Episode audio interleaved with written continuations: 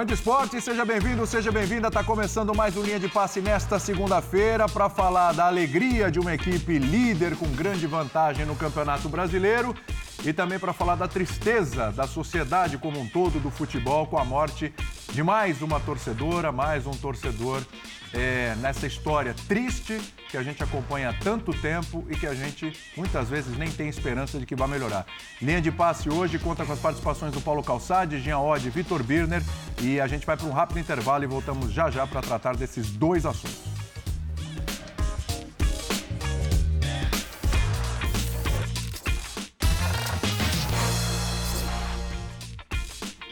Muito bem, fã de esportes, começando o nosso linha de passe desta segunda-feira. Dois assuntos importantes para a gente tratar aqui. Um assunto que tem a ver com a felicidade de um clube, com até a surpresa para o Campeonato Brasileiro. O Botafogo, líder, com ampla vantagem sobre vice-líder.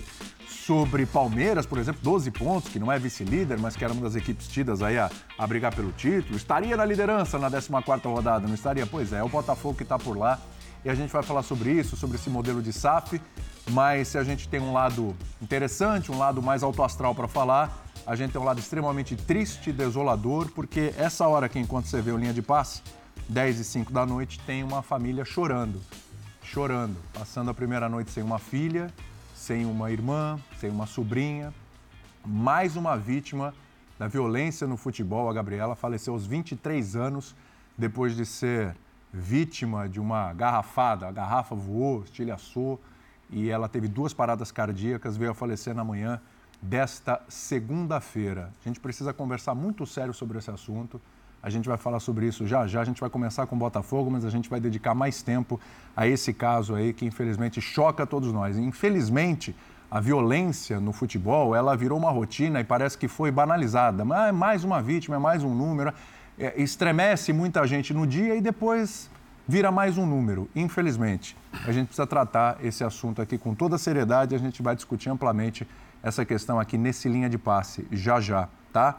A gente vai começar pelo lado alegre, pelo lado mais alto astral da rodada, que é essa questão aí do Botafogo, claro, alegre para o torcedor do Botafogo, mas o Botafogo, por ser uma SAF, né, gera uma série de, de, de, indagações. Poxa, o Botafogo líder, um Botafogo que vem, SAF desde o ano passado, vem se organizando, tem um trabalho aí com relação a seu dono Textor, sustentou um treinador que saiu por conta própria, organizou uma equipe que ninguém apostava e de repente está aí na liderança do campeonato.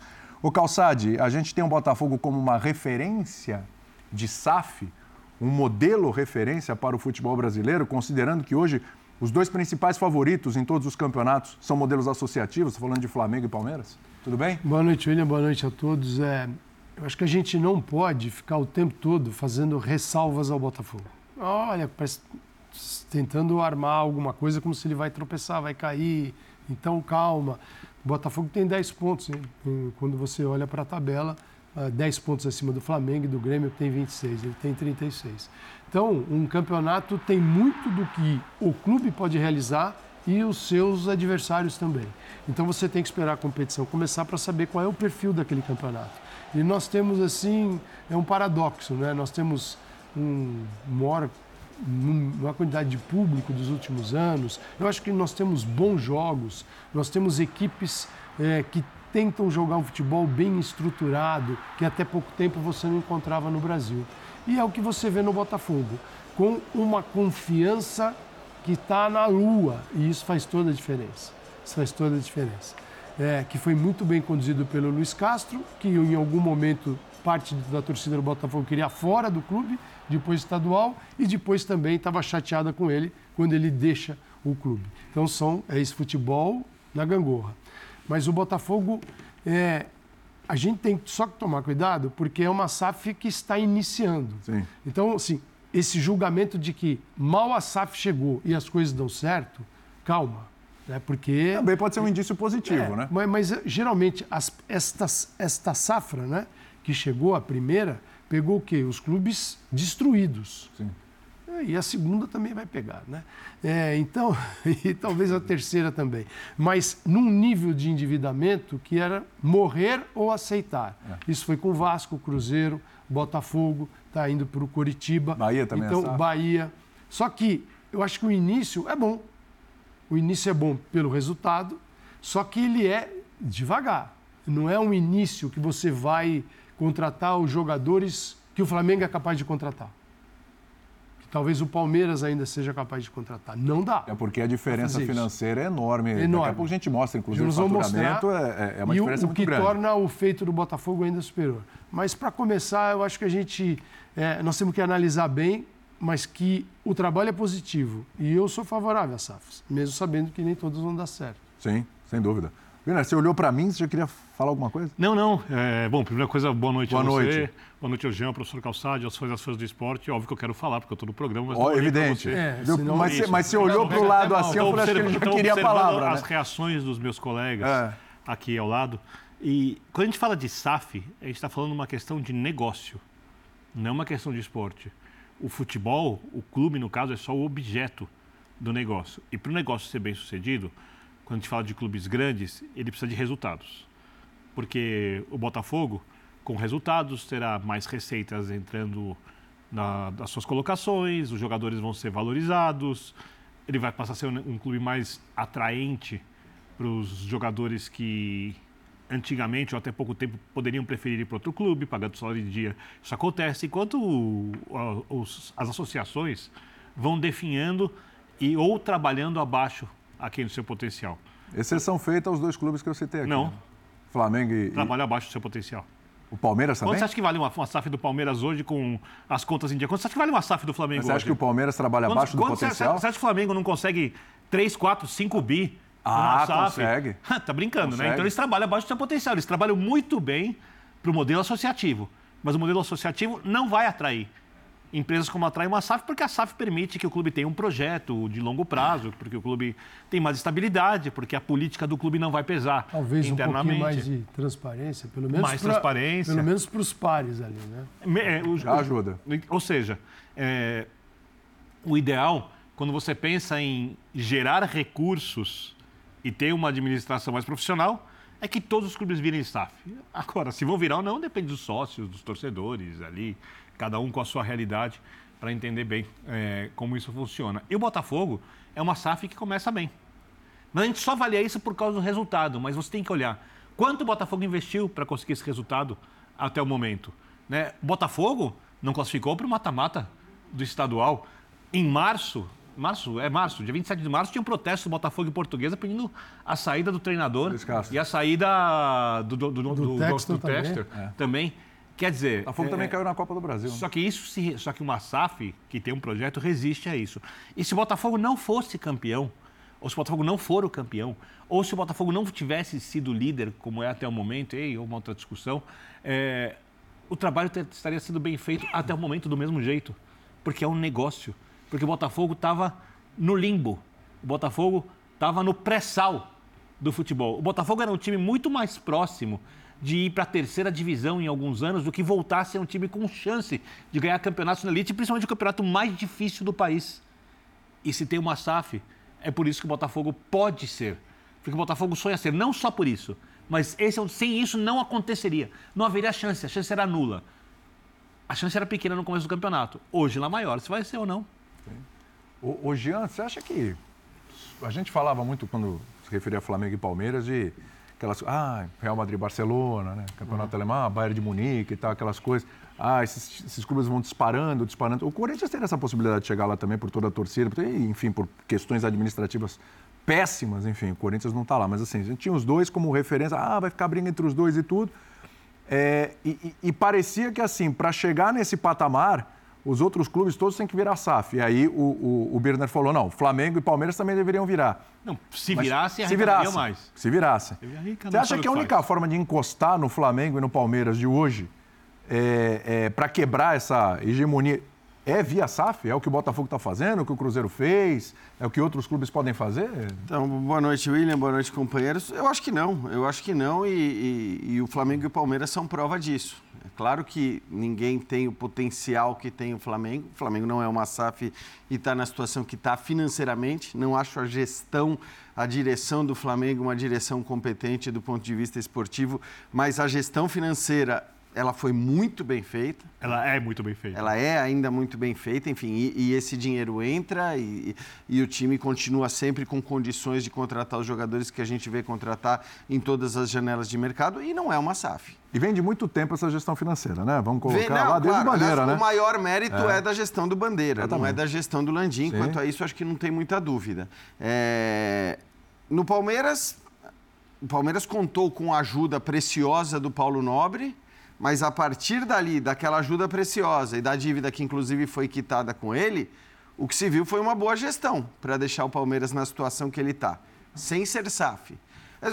Eu não estou querendo com isso dizer que ah, a, a SAF não é uma boa, não é uma solução para vários clubes de futebol do Brasil. É claro que é. E provavelmente é talvez a melhor solução é, já que a gente tem um histórico de, de, dirigentes que não fazem boas gestões nos clubes de futebol do Brasil. Até a salvação, né? Mas eu estou querendo dizer que, assim, você tem dois exemplos que não são SAFs e que hoje você está citando como os dois exemplos do futebol brasileiro. Acho só que a gente tem que tomar um cuidado, é, porque é óbvio que essa discussão ela vem à tona agora com o Botafogo, porque o Botafogo tem 12 vitórias em 14 rodadas do Campeonato Brasileiro. E assim, o Botafogo tem de maneira merecida essa campanha, o Botafogo é líder de forma indiscutível. Agora, será que se os resultados tivessem sido um pouco diferentes do que são, se o Botafogo não tivesse com 10 pontos de vantagem sobre o vice-líder, e podia não ter 10 pontos, acho que o próprio jogo contra o Grêmio Jean, se ele fosse mostra o, isso. Se ele fosse o sexto colocado... Se ele fosse o Vasco da Gama... Ninguém pegaria como exemplo. Ninguém. A gente, mas a gente poderia dizer, Olhem para onde estava o Botafogo e o que ele alcançou. Isso, não, e, é o que né? disse o Benner, seria válido da mesma maneira. A, a, questão, o que me leva a crer que essa é de fato uma gestão que será uma gestão exemplar, independentemente do que aconteça, do título chegar ou não no Campeonato Brasileiro, é mais o que essa gestão, o que esse grupo já fez e tem de expertise eh, no Crystal Palace, por exemplo. Porque eu me lembro de ter falado isso, inclusive, quando as coisas estavam começando, no Cruzeiro, no, no, Botafogo, no Vasco. E me lembro de ter falado, o grupo que hoje é o gestor do Vasco, não tem grandes histórias. Eu lembro que você citou. Não tem grandes exemplos. Citou o Gênova. Eu citei o Gênova. Eu lembro que, disso. Que esse grupo assumiu o Gênova Sim. e o Gênova foi rebaixado. Sim. Claro, no meio da temporada, não dá para responsa responsabilizá-los completamente por isso, mas tem ali alguma coisa, né? É, e você tem, no caso do Textor, uma gestão que é, mostra competência não apenas no Botafogo, embora já tenha mostrado em episódios muito claros é, competência também no Botafogo. E talvez a maior delas tenha sido a manutenção do Luiz Castro.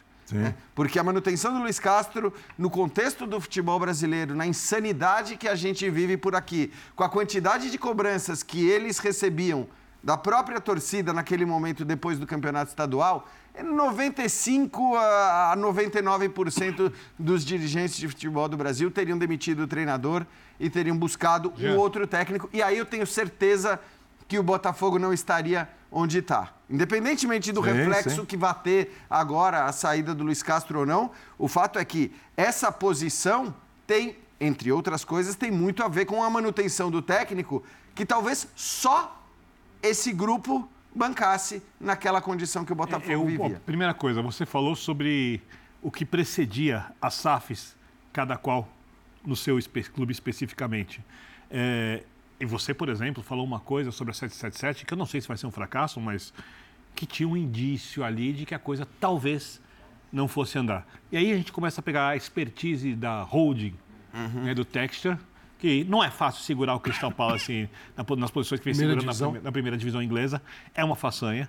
É, não dá para brigar com o PSG porque o dinheiro claro. é o que é no PSG. E você não adquire França. o Lyon também se você não tiver. Quer dizer, você não, você não, che... não é um clube que estava passando o Pires mas desesperado. É mas é um clube grande. É um clube grande. Então, então, mas é isso que eu quero dizer. Quer dizer, isso, só o fato de, de, de adquirir o Lyon, de alguma maneira, já é um, uma credencial. É. Mas né, a gente nota algumas diferenças. Por exemplo, vou colocar o Botafogo e o Vasco, porque são as duas pontas do assunto nesse momento de situações ambíguas.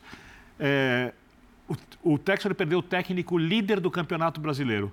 Duas horas depois, o Caçapa foi apresentado. Uhum. Duas horas depois. O Bruno Lage não quer vir para o Brasil. Foi lá e conversou. Conversou, porque tem credibilidade, porque sabe ser um bom negociador. E tem o Crystal Palace, tem o Lyon para colocar na e mesa. E o cara também. vem ficar até o final do ano aqui, se ele vai dar certo ou não vai, se ele. Provavelmente até o modelo de jogo já foi conversado, porque o assunto é profissional, não é moda- amador, como acontece nas associações que vivem dizendo, ah, vou fazer a coisa do jeito profissional. Não faz. Em alguns setores faz, mas geralmente tem um amador mandando no profissional, porque tem a política de clube acima da gestão e as necessidades do clube, como a gente vê muitas vezes em diversos setores. Enquanto na do Vasco da Gama, está sem técnico há não sei quanto tempo. 20 dias, pelo menos. E é, aí entra. E, e escolheu mandar embora o técnico, não foi o técnico que foi embora. É. E teve um Não pedi- falando que tá errado de ter mandado e uma embora, mas coletiva com deveria ter uma pedido de desculpas no último Se é sábado, dizendo mandar. que essa semana vai apresentar. Agora eu quero falar uma coisa que é essencial. As SAFs foram aprovadas pelos conselhos dos clubes. Os conselhos do clube, de clubes têm responsabilidade na hora da construção de uma SAF. Não dá para dizer que se entrar ali uma SAF ruim, o clube não tem nada a ver. Claro. É, não é, é, é, você precisa entender para quem você está vendendo, porque você não está vendendo o, fute, o clube. Você está vendendo o futebol do clube, você está vendendo a paixão de uma coração. torcida de milhões. Você está vendendo o coração. Tá vendo, coração? Então, se houver uma SAF ruim, não dá para olhar só para a SAF. Você tem que olhar para os conse conselheiros, para o presidente que aprovou. Porque os sócios às vezes não sabem. Talvez Tem que passar por ele. Talvez os sócios não Mas saibam. o conselheiro tem que fazer, justificar É, o. porque ele é conselheiro. É lógico. Ele tem que ter capacidade de definir. Agora, o, Capacidade investigativa, inclusive, Não adianta, né? é porque a SAF pega os clubes arrebentados e aí você fica ali pegando assim 200 milhões, 300, 400, fala, olha aqui, é isso é sim. É, é preciso saber entender o que cada uma significa. Porque uma coisa rapidinho, Calçade, é uma característica nessa chegada das SAFs aqui no, no, no modelo de futebol brasileiro é que, assim, por enquanto, o que a gente teve foram SAFs abraçando clubes em crise, que era mais ou menos assim, passando. Se não, é que a gente estava falando aqui. Ou desaparece se, ou assim. Se não vier a SAF, esse clube vai morrer. Desaparece. Então, o, o Cruzeiro foi assim, o Vasco foi assim, o Botafogo foi assim. Não sei necessariamente se Reclamam o Bahia foi assim. aí, né? O Coritiba, com muita dificuldade. O Bahia tinha um pouco de também. dificuldade agora, mas o Mas não estava no fundo do poço. O que... O que... Então, assim, eles chegam, é, é mais ou menos assim, meu Deus, a gente tem que dar um jeito de aprovar, porque se não e for isso... qualquer a proposta que vem. Exatamente. Mas o, o que eu vejo nas SAFs, assim, nem todas vão ter. Se tiver 20, quatro vão cair para a segunda divisão. Então, né? Montam 20 empresas, algumas são mais bem administradas, outras são menos. Agora, São o- empresas. O, que eu vejo assim, são dois tipos de duas formas de administrar. Uma é a instituição que lida com o futebol. A outra é a gestão técnica do campo. Nisso, Cruzeiro e Botafogo Isso. demonstraram competência até agora. Porque daqui a pouco, certamente, vão cobrar o Ronaldo por- porque não teve o sucesso no Botafogo ainda. Como isso. se fosse assim. Ah, não é assim que. O futebol não é assim, gente. Agora, o que está acontecendo no Cruzeiro já é uma grande evolução. Né? O Pessolano veio primeiro, é raro? Não. É, o Pepa agora, é raro? Também não. Mas é uma construção. É uma construção. E o Botafogo avançou. Agora, a gestão é técnica, ela, ela atinge aquilo onde o futebol brasileiro é amador, mas assim, é de um amadorismo que é absurdo, que é o campo. Que é o campo. Você- alguns clubes estão lá com seu marketing Que é o mais que mais interessa evoluído, política de que é clube, claro, que é o que se dá não- visibilidade, que- coincidentemente. se- Sem o campo, o resto não funciona. Mas você tem ali, o clube tá, contratou uma empresa para a gestão da dívida, é, o marketing está funcionando, só que aquilo que gera, que faz o coração bater, você tem os velhos dirigentes amadores ali. E aquele dirigente que o empresário chega e fala, porra, eu preciso que você põe esse jogador aí no teu clube, que você me deve X milhões, É eu preciso que você dê uma, ele contrate. Aí vem aquela contratação que você não sabe de onde saiu, porque você está pagando uma dívida. Você, na verdade, você adiou o pagamento da dívida né, para o empresário. Então, isso é o amadorismo nos clubes de futebol. E vai ser, isso vira uma bola de neve. E que aí vem a dívida de bilhões e acaba virando uma SAF, É. porque alguém fez essa péssima gestão. Então, no caso de Botafogo e Cruzeiro, eles avançaram.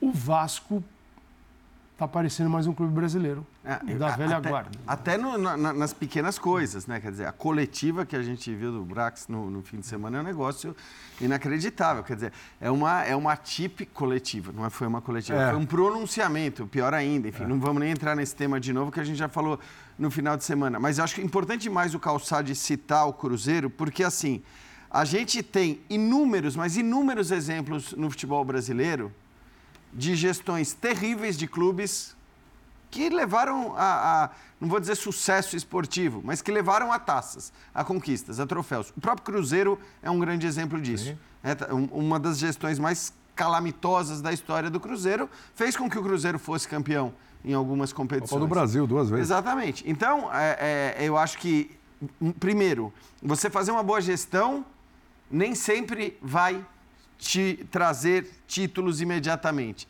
Eu acho que a gente tem que entender no Brasil que dois, três anos é curto prazo para a gestão de futebol. É curto prazo. Dois, três anos. Você não arruma um clube de futebol, ainda mais os clubes de futebol da maneira que estão no Brasil, a maioria deles, você não arruma em, do, em, em um ano, em dois anos. Então, dois, três anos, se você conseguir arrumar uma casa em dois, três anos, é curto prazo. E você tem que entender isso. Então, você tem que entender, e vou pegar o exemplo do Cruzeiro que o Calçado citou, que, que a, talvez seja até mais importante a gente elogiar hoje a gestão do Cruzeiro do que a do Botafogo. Porque é até óbvia, né? Porque a do Botafogo é, é óbvia, né? É óbvia por tudo que está acontecendo, o resultado esportivo está aí. Mas mesmo que o resultado esportivo não viesse da maneira que está chegando, eu acho que você tem que entender, você tem que olhar, você tem que atentar para o que está sendo feito, o que não está sendo feito, para o que está sendo dito, o que não está sendo dito. E eu acho que no caso do Cruzeiro, se o Cruzeiro terminasse, por exemplo, vou dar a, a posição que o Cruzeiro estava no início da rodada, né? Agora ganhou, foi para nono, oitavo, mas estava em décimo segundo lugar. Não é um absurdo. E você não vai poder apontar o dedo para a gestão do Cruzeiro, para o Ronaldo. O Cruzeiro estava indo para a terceira divisão. Exato. Então, assim, Por isso o presidente aceitou a SAF então, negociar. É, é, então, mas assim, eu acho que a gente precisa ter essa, essa consciência, essa percepção de que quando você olha para os outros times e você vê acima do. Então, vamos supor que o Cruzeiro terminasse na 11 colocação Sim. no Campeonato Brasileiro. Possivelmente, se você pegar a tabela de hoje e olhar para cima, você vai dizer, olha, esses times todos estarem à frente do Cruzeiro hoje é normal. É normal agora. É claro que o torcedor do Cruzeiro não quer que isso perdure, né? Por cinco, Sim. seis, sete anos. Não é isso. Mas assim, a coisa vai ter que ser gradual. A gente está vendo aí. É. Ah, é, são, a, são as receitas do ano passado dos dez primeiros colocados. Onde está o Cruzeiro? Dá uma olhada no. 146. Botafogo versus Flamengo. Cadê o Botafogo? Olha lá, 142. O Flamengo dá 1 bilhão 170 milhões. O Botafogo, 142 milhões. O Flamengo tem 1 bilhão à frente. 1 bilhão à frente. Olha o Palmeiras, 791. É o segundo. São Paulo é que mais se aproxima ali, 661, mas depois todo mundo 340, 259. E eu vou te dar uma informação, William, isso aí porque eu conheço ah. advogados que trabalham com isso, conheço os autores da lei, conheço inclusive super bem. É, a SAF mais complicada dessas equipes grandes era do Cruzeiro. Não, complicada porque é a situação que encontrou o clube, não a SAF. Sim. Porque algum. Vamos amarrar tudo ali. Ali estava muito complicado. foi caso de polícia, né, Biro? Ali estava muito Boca. complicado e, e algumas empresas mais foram olhar e todo mundo correu. E o Ronaldo abraçou. Aí fala, ah, venderam barato. O que, que é barato? O que, que, é barato? Assim, é... Quando você está na iminência de não existir mais. De ir para a terceira né? de, divisão de e sem nenhuma possibilidade é. de melhoria etc. O que é barato. Porque é, é, é óbvio que é difícil mensurar a paixão de milhões de pessoas, o valor de um clube. Não tem como mensurar isso financeiramente. É não tem, na verdade, por mais que o mundo tente fazer a gente acreditar que existe, não existe um valor material que pague isso. Né? Você dá um dinheiro para uma pessoa, um cara torcedor de um clube, apaixonado. Apaixonado. Você dá um chá de dinheiro se a sua paixão muda por outro clube? Não. Você pode até falar que está torcendo, se você quiser, se claro, você vender claro. a sua imagem, mas você não tem como você mudar, você não mensura, você, emoções não têm preço. Você pode comprar a atitude da pessoa, né? Porque a pessoa pode falar, agora eu vou começar o estádio você para tal time. Mas onde está o coração? Então, como se mensura isso? Milhões. E, e, o torcedor sempre acha que é pouco. Porque tem um preconceito, ó, estão vendendo o meu clube. Mas o clube era do torcedor? O torcedor escolhe qual vai ser o técnico, escolhe quem vai ser contratado, escolhe onde vai ser investido o dinheiro. Quantos clubes dão direito aos torcedores aos milhões? De votar? Votar para escolher o presidente. Não existe Tem isso. 300 pessoas que mandam no clube. Por isso, que eu sempre, por isso que eu sempre digo, o clube é gigante porque ele tem milhões de torcedores. Mas na prática, prática, prática, na tomar decisão, infelizmente o clube não pertence ao torcedor. Quando o torcedor entrava no estádio com ingressos baratos. Quando o futebol não era dinheiro, ele também não tinha esses direitos. só que a influência dele e a importância do torcedor era muito maior. Hoje em dia, quase todos os cartolas olham para o futebol como se fosse uma fábrica de dinheiro e um instrumento de proteção pessoal e de poder. Quem não fez isso? Vou dar um exemplo: Paulo Nobre. Paulo Nobre olhou para o Palmeiras e porque era apaixonado, porque era um torcedor muito rico e botou dinheiro no clube. E mesmo assim dependeu da honestidade santista para não ser rebaixado no Campeonato Brasileiro. Verdade. E dá para dizer que ele foi o melhor presidente do Palmeiras que eu vi até então. Se o Santos não tivesse sido honesto, ou se o Santos simplesmente tivesse perdido o jogo honestamente, Ele podia perder honestamente. o Palmeiras teria sido rebaixado com o seu melhor presidente até agora. Com- o futebol é muito complicado, porque nenhuma empresa envolve a paixão de milhões de pessoas. Né? E ao mesmo tempo você precisa pensar nisso, pensar em dinheiro, pensar dia o futebol é negócio, porque todo mundo quer ganhar. Sem dinheiro você não monta clubes. Não adianta o Botafogo, e aí, respeitosamente, ter 150 milhões de reais de faturamento contra um bi 150 do Flamengo por ano, que o Botafogo não conseguirá sobressair sobre o Flamengo ao longo de 10 anos, a não ser que o Flamengo erre muito. E aí a gente vai olhar para o modelo associativo muito ruim e o modelo empresa- empresarial muito bom para o Botafogo prevalecer. Se é que o Botafogo vai ganhar, estou falando que não vai, mas se é que vai ganhar, porque ninguém acreditava que ia ganhar, eu não acreditava que Sim. tinha chance de ganhar, o torcedor não acreditava, é, sei, talvez só os jogadores e o técnico acreditassem, assim, eles estão lá dentro. Então, é, se você quer olhar para o futebol realmente profissional, com uma cara atualizada, não estou falando que a cara é melhor que a antiga. Sim. Eu gosto mais do futebol oitentista, Tá. tá? Mas é só meu gosto. Se você quer olhar para o futebol atualizado, você precisa olhar para a SAF como uma solução para o futebol, mas dando a SAF para gente que sabe administrar. Perfeito, O- exatamente. Fecha Embora, aí, Calçado. embora tenham o poder, eu acho que eles não têm o direito, os presidentes de clube, de engavetar as propostas de SAF que eles estão recebendo. né? Ah, tem uns que nem Tem- falam. tem uns- não, não. Nem, nem Qual, falam. qual é o que falou até agora? Recebi e não, não topei. Eu Você sei um que conhece? teve algumas. Não, mas você conhece algum que falou? Não. Não. Não, só que recebeu. Né? Eles estão recebendo, todos os clubes estão recebendo proposta e o presidente, os presidentes quietinhos. Eu, isso é algo muito grande. ente- eles têm o poder de fazer isso, Sim. mas acho que não tem o direito com a torcida. Então, eles vão engavetando, sabe-se lá por quê. Porque é o seguinte, ó, recebi esta proposta aqui. O que, que vocês acham? Oh, muito pouco. Então tá bom. Tchau. Aumenta. Quando você aumentar, a gente começa a conversar. Ou essa aqui é gigante. Porque também eles se engavetam as pequenas e as grandes. Sim. Aí eu te pergunto por quê. Ah, Né? Então. Vão é perder muito poder, Os, né? os dirigentes, não, presidentes, não têm esse direito. Tem o poder, podem fazer, dar uma canetada e jogar no lixo.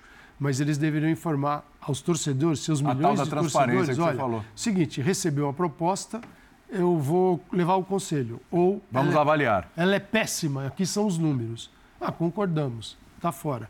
Porque me estranha muito. Você tem uma possibilidade e você não é o presidente, o clube não é seu.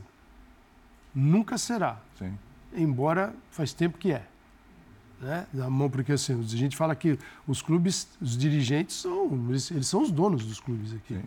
Né? Os donos, eles tomam decisões Mudou estatutos, se Mudou precisarem, tudo, né? é de dono. Só que a, a massa torcedora, que é que quem é que faz o clube pulsar, eles não têm nenhuma relevância. Então, Infelizmente. Esse é o ponto. Paga a conta. É, O estádio gera patrocínio diretamente, televisões, cotas e tudo mais. é, infelizmente, a gente precisa analisar e relatar mais uma tragédia no futebol brasileiro. Porque se você acha que a morte de uma pessoa não é uma tragédia, tem que ser várias e tal, você está bem equivocado. Pergunta para a família da Gabriela se isso não é uma tragédia. Que aconteceu com a jovem de 23 anos que faleceu de uma confusão, briga ali entre torcedores e tal, etc. Estava ali no meio e foi vítima de uma garrafada. Acabou tendo duas paradas cardíacas, cortou, né? A garrafa cortou altura aqui do pescoço, parece que pegou tiroide, enfim, e a, e, a, e a jovem chegou a ter duas paradas cardíacas e veio a falecer hoje de manhã. Inclusive, o irmão dela conversou hoje com, com o pessoal no Sport Center e acho que a gente tem que, que vir aqui debater bastante, porque, olha, sempre, infelizmente, sempre tivemos tragédias, brigas, confusões eh, no futebol mundial, mas a gente está falando aqui do nosso quintal, do futebol brasileiro. É, e o que tem acontecido nas últimas semanas também é um negócio assustador, né? É, a gente tem jogador sendo agredido em um motel, a gente tem rojões atirados contra os, os próprios jogadores da torcida na Vila Belmiro, jogadores do Santos. A gente Já tivemos emboscada a ônibus. Emboscadas a ônibus, inclusive a torcida do Corinthians, Exato. né? Teve que, bateu em Santos e voltou porque não teve segurança suficiente para lá permanecer, teve que voltar. Uh, fora todos os casos que a gente conhece de estrada, é, é briga em metrô, briga em trem. Eu estou relatando aqui episódios mais recentes porque um atrás do outro, né? Tem jogador sendo intimidado dentro de hotel, inclusive, né? O Gil, no caso, passando ali, foi uma, foi uma agressão verbal mas a gente sabe que é um limite, é uma linha muito tênue para partir para uma agressão física. E realmente, é, é, eu, eu, não sei mais, tem a morte. Eu acho que, que a, a, morte já passou de todos os limites. Para uma pessoa morrer, já passou de todos os limites. É, queria entender o que tem fomentado mais ainda tudo isso. A gente tem parcela de culpa nisso, os dirigentes têm parcela de culpa nisso, é, é, é relação com tudo que envolve futebol essa, essa, esse monte de ódio que tomou as pessoas, é a nossa sociedade, porque a gente estava conversando, né, Calçade?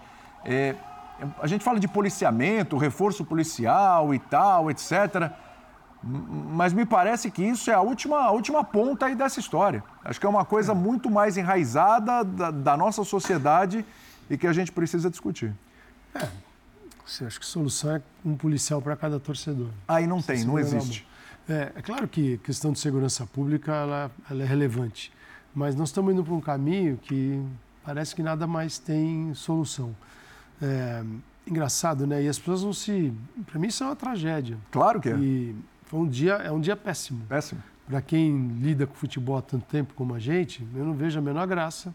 Você perde o seu interesse, você fala, eu estou no meio disso para ver esse tipo de coisa, uma tragédia. Quer dizer, deveria ser algo tão legal. Aí você vê essa discussão porque um torce para um time outro para o outro. E essas pessoas, elas se acham normais. Como muita gente hoje, né? Diante dessa tragédia, a primeira coisa que você recebe no dia, e aí? Não vai falar do pênalti? Quer dizer, as pessoas não, estão ignorando é, o que aconteceu. O mais importante é isso. Né? É a gente discutir qual é a nossa relação com o futebol e cada um pensar isso aí na sua casa o que, que você anda fazendo com o futebol, o futebol te levando para esse esgoto, que é o esgoto que eu sempre falo para o Bira, né? é um esgoto sim, emocional, que é uma das piores coisas que tem. A política não te leva também, mas não como futebol. A religião leva também, mas não como futebol, porque o futebol é 365 dias por ano. E as pessoas ficam surtadas, doentes. Né? E alguém, uma pessoa morre, uma garota, no auge da vida, ela morre porque ela torce para um time e outra pessoa torce para o outro. Quer dizer, isso na minha cabeça não entra. No futebol não é isso para nós, não é isso para mim.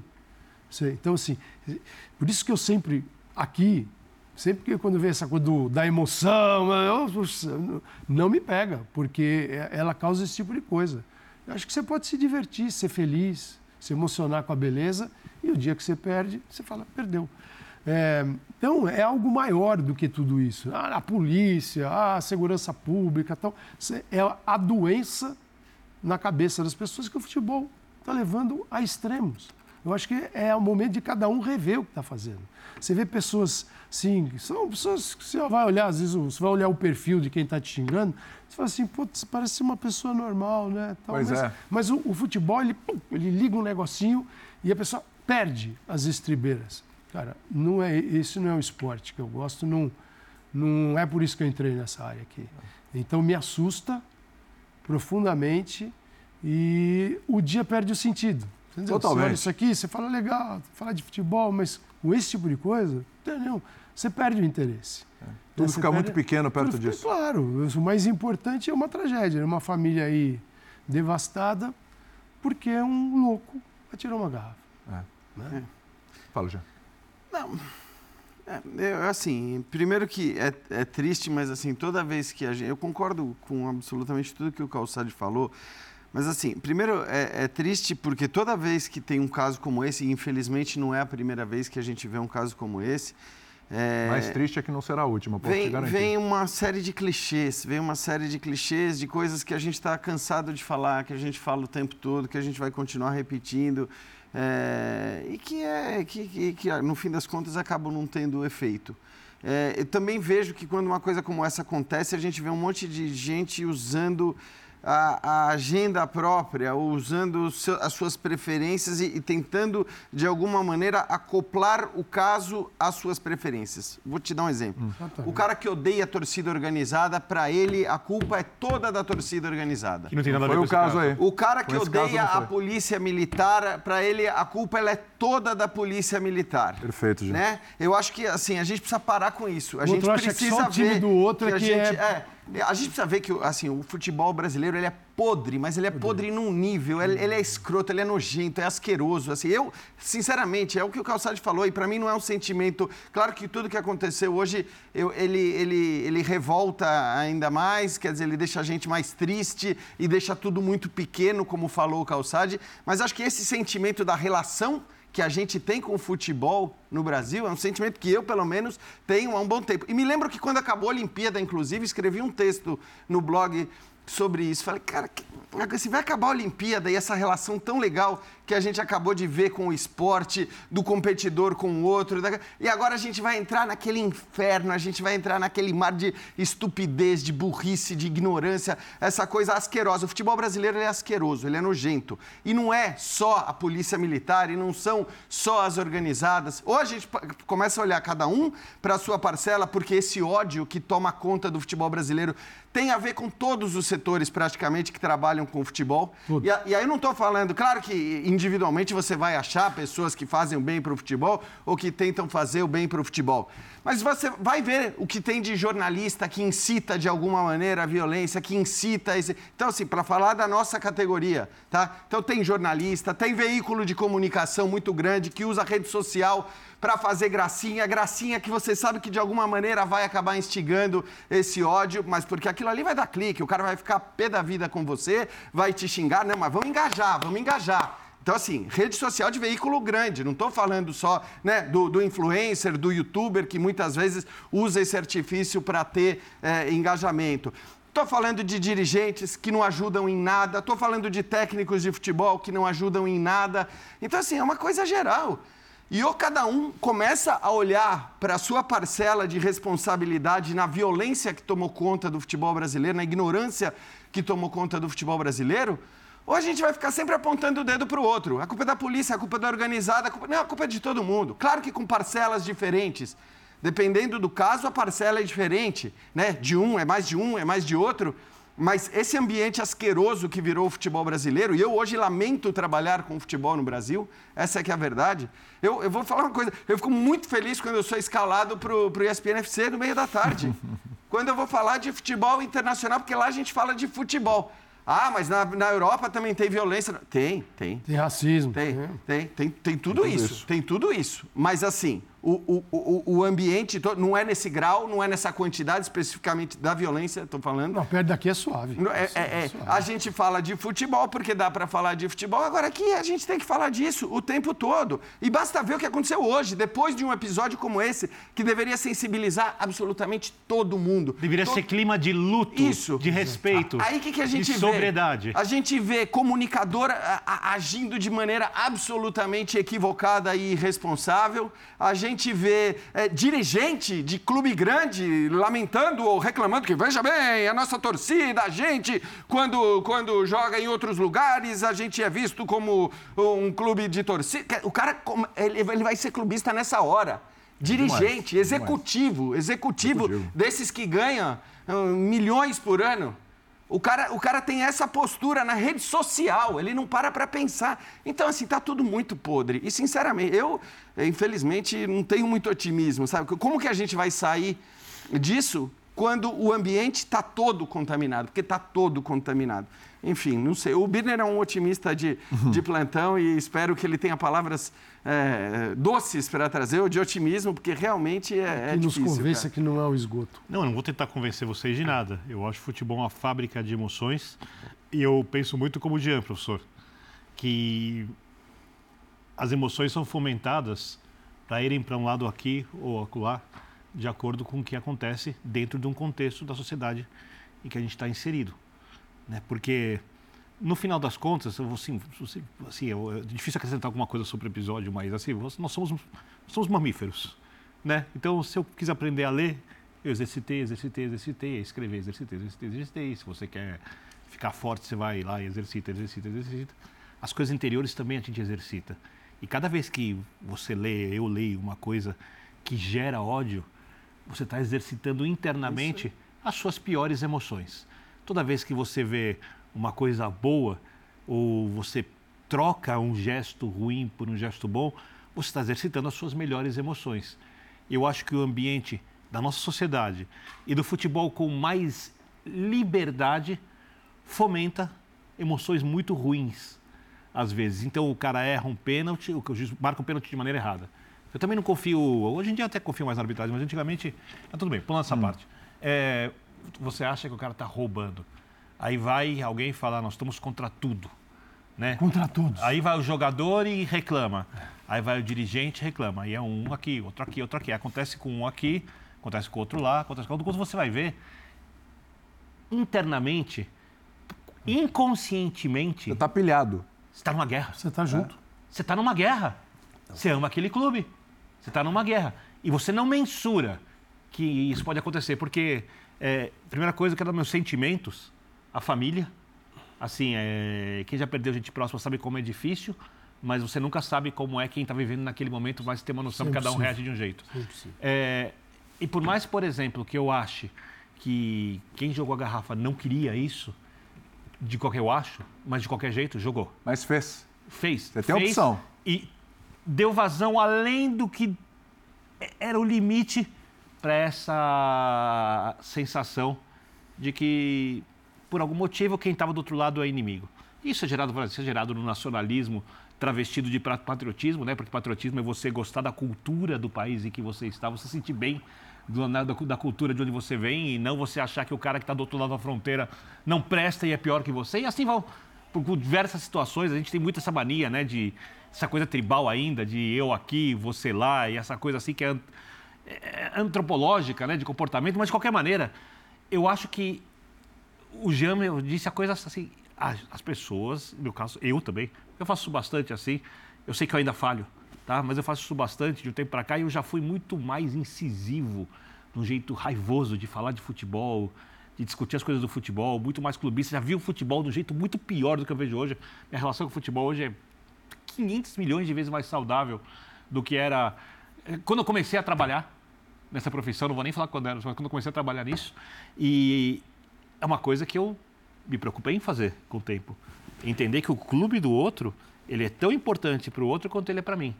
E a vida do outro, ela é importante também. E é muito maior do que essa relação. É muito maior do que o clube. Muito maior. de pessoas. Lógico. Dois pontos é. daqui da fala do Bino. Assim. Primeiro, se tem alguém tutelando as suas emoções, você, Cuidado. você faz parte do problema. Claro, você, é você tem um problema. As pessoas não percebem, sabe tem, disso? Não, ter alguém tutelando. E, e, é assim, é o que falou o Jean, né? Pode, começa pela, pela imprensa, começa quando o dirigente começa a bater boca com o outro. Ah, isso aqui é uma vergonha, ah, meu pênalti, ah, eu tá vendido, ah, o campeonato tá manchado. Eles ficam assim, eles acham que ele não tem responsabilidade nenhuma. Todos temos, todos temos. Você cria esse ambiente, a ponto de tutelar as emoções de quem está no esgoto. O outro ponto que eu me peguei hoje é, com receio de comentar futebol.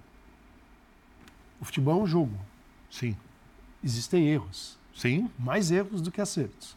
Então, porque ele é feito disso. E apitar é um negócio um, difícil, hein? É, um cruzamento, um zagueiro que não sobe, ou, ou ele chegou atrasado, e, um atacante que perde o gol na cara do gol. Isso é o jogo.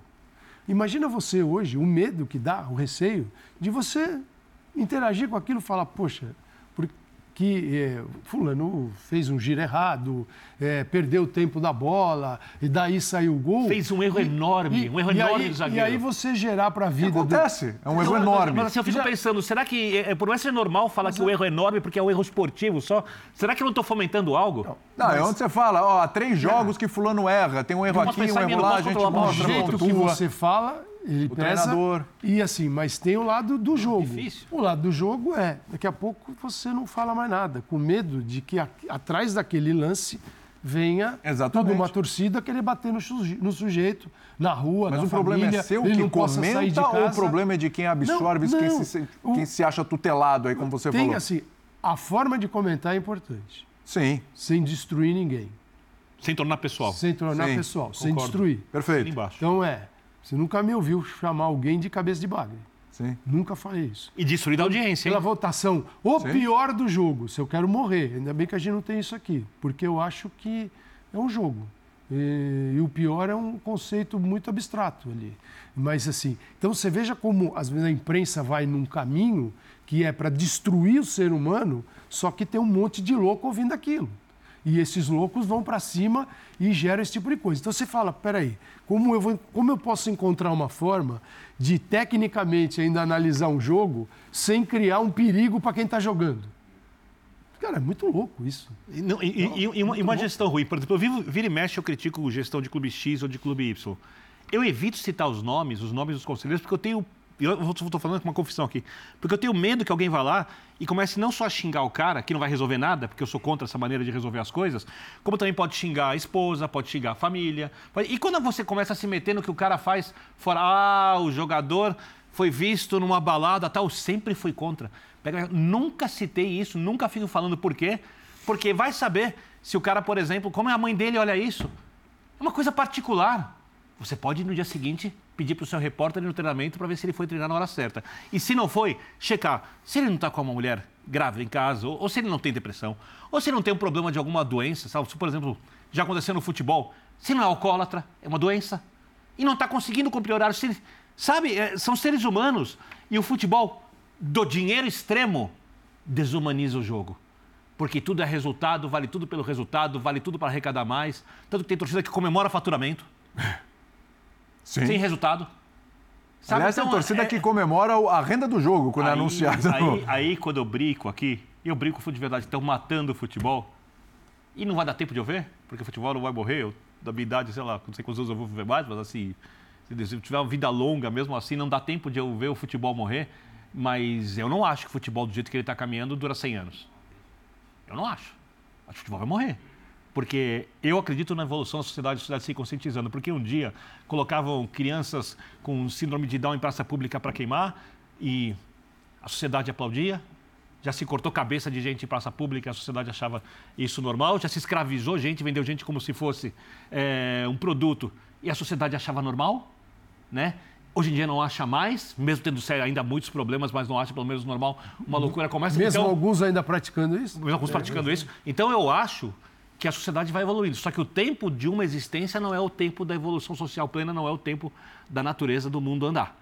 E nós sempre queremos ver tudo, nós sempre somos muito ansiosos. No né? nosso tempo. Então, no nosso tempo. Então, a, é- a questão é que é, é, cada indivíduo, e eu posso falar por mim, não pelos outros, deveria concentrar energia em diminuir os próprios erros. Porque como eu já fiz muitos erros também na minha vida e coisas que me arrependo muito, passei a concentrar minha energia em tentar, porque eu sou limitado, minha energia é limitada, eu sou mortal, em diminuir os meus erros. E eu ainda, eventualmente, tropeço, ou eventualmente aqui, passo do tom às vezes, né? Eventualmente fico bravo com uma mensagem que eu recebi, por quê? Fico vaidoso, a mensagem não vai mudar em nada na minha vida. Nada. Né? Então, é, eu, eu, eu, eu espero, e eu não sei se isso vai acontecer ou não, ou não, que esse momento sirva para que a gente possa refletir mais profundamente, para quem não reflete, possa refletir e consiga fazer uma coisa um pouco melhor, porque é, o futebol não é para isso. Hoje o futebol deveria estar de luto, mas ele não está Não está. e não está. Né? Quem sabe um dia, e aí eu não só acredito normas resolvam tudo, porque eu acho que é, mesmo que você puna quem fez isso, isso vai acontecer mais uma, uma vez. Infelizmente, eu não acredito que foi a última, essa que é a coisa mais triste de todas. É, talvez o ideal seria, do ponto de vista esportivo, cancelar umas três rodadas de campeonato brasileiro, parar tudo para ver se as pessoas pensam e para ver se pelo menos quem não liga para nada sinta a falta do futebol dela, porque no mínimo quem sabe evite que isso aconteça na prática, mesmo que as emoções de quem não liga não mudem. É. E não estou julgando quem não liga. Sim.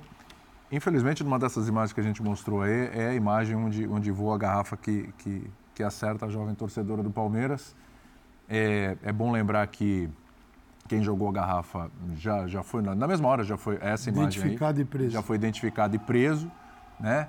É, tá- vai ser processado aí por homicídio doloso, né? Do, afinal de contas, olha, esse é o momento, ó. esse é o momento. Porque, afinal de contas, acho que quem, quem joga uma garrafa dessa aí, gente, quem joga uma garrafa dessa aí está sujeito a acontecer o que aconteceu, né? O que aconteceu. E a gente vai, vai acompanhar o caso. Agora, sim, mediante tanta coisa, tão complexo que a gente analisou aqui, são tantas variantes, são tantos setores do futebol. Tem saída? Tem caminho? Tem esperança?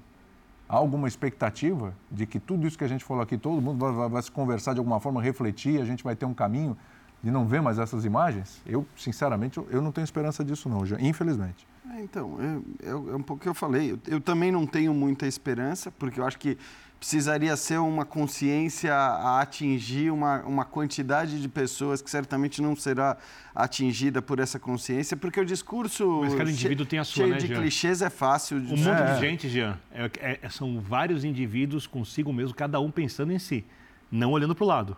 Sim. Eu mas... tenho um pouco, assim, eu, eu entendo o que você quer dizer. É, eu acho que a curto prazo, curto prazo pelo menos, médio prazo, sua perspectiva é a minha. Mas eu não gosto muito, honestamente, desse discurso, porque parece que faz com que gente que está afim de prestar largue. Ah, vai ser assim mesmo. Não, né? eu sei, eu também não gosto do discurso. É, só que eu estou sendo, eu tô sendo honesto. Enfim, honesto Sincero, né? com o que eu, é. que eu acredito.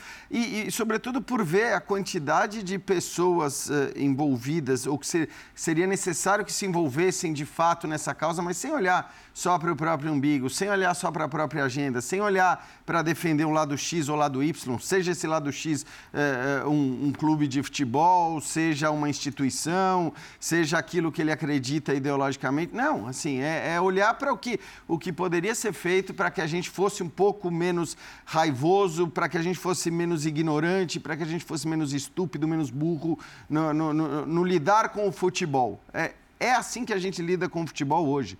Acho que são inúmeras as causas, como eu falei, a gente tem causas em, em todas as, eh, em todos os setores que trabalham com essa modalidade hoje aqui no Brasil. Então, tem, como eu falei, tem muito da, da, da, da imprensa, da mídia, na verdade, Sim. de maneira eh, geral. Isso, e estou falando dos grandes e dos pequenos. Tem muito dos dirigentes, e isso não é uma novidade, que os dirigentes olham para si, estão aí as duas ligas para comprovar, né, as duas ligas eh, fadadas ao fracasso para comprovar isso, quer dizer, o quanto cada um. Estão aí todos os discursos do pós-jogo, estão aí os, os, os trabalhos para supostamente resolver a questão da arbitragem, que também não dão em nada e não dão em nada por uma causa muito óbvia, porque cada um só quer saber do, do seu jogo, de não ser prejudicado num jogo tal, e, e o discurso ele é muito simples, mas depois na prática ninguém quer fazer nada de fato, ninguém quer gastar mais. Então é, é, é muita, é, é, muita coisa para se resolver para que a gente é, passe a ter uma relação mais saudável com o futebol. Num sonho, claro que a gente vai ter uma relação saudável com o esporte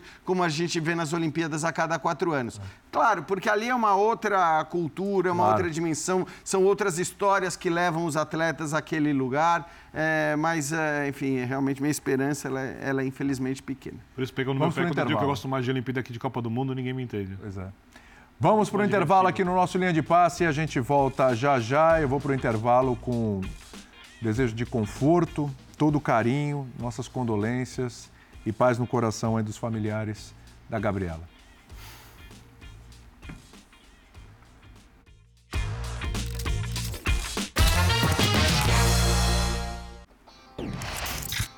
Palpites do linha de passe para o jogo do Corinthians, jogo de amanhã, playoffs da Sul-Americana, valendo vaga nas oitavas. Tem linha de passe. Terminando o jogo do Corinthians, tem o linha de passe e a gente vai conversar com você. Ó. Esperança, hein, William? 3x0. Ah, mas o Birner foi de 3x1, não tá tão longe também não, hein? Acho que é 3x0 com a molecada. É um repeteco do jogo com o Liverpool. Será que é divertido os, vai ser moleques? divertido. Eu gostaria de ver vai isso ser bom, amanhã. Né? Jean, ó, de 1x0, tá ali na conta, hein, Jean? É e o Calçade 2 a 1 ESPN Star Plus, manhã ah, e linha de passe. Aliás, roda a vinheta que eu vou dar um Olá, recadinho. Jogo.